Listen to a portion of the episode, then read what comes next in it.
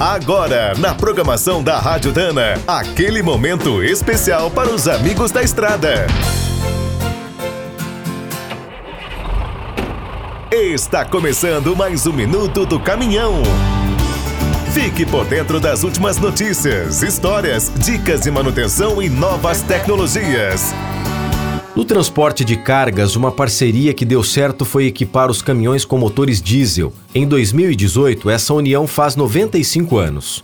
Os alemães foram os pioneiros. A Benz e a MAN surpreenderam ao lançar os seus brutos com essa novidade em 1923.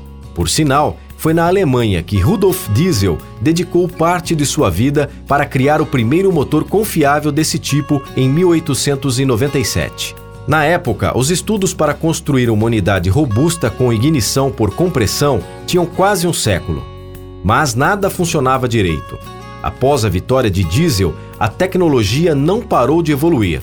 Lançaram as versões de dois tempos e até um conceito com pistões rotativos. No Brasil, os caminhões a diesel se popularizaram a partir dos anos 50, graças ao Fenemé Alfa Romeo D9500 e ao Mercedes-Benz L312. A década de 80 marcou o início da sofisticação desses motores, com a invenção dos primeiros sistemas de injeção com módulos eletrônicos. O controle da poluição ganhou força a partir de 1992, com a norma Euro 1. Atualmente, os europeus já estão discutindo a Euro 7.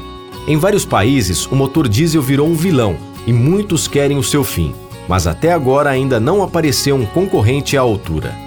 Quer saber mais sobre o mundo dos pesados? Visite minutodocaminhão.com.br. Aqui todo dia tem novidade para você. O Minuto do Caminhão é um oferecimento de Spicer e Álvaros, a dupla imbatível em componentes de transmissão, suspensão e direção. Quem é do trecho já sabe, para ficar bem informado, a Rádio Dana é sempre a melhor sintonia.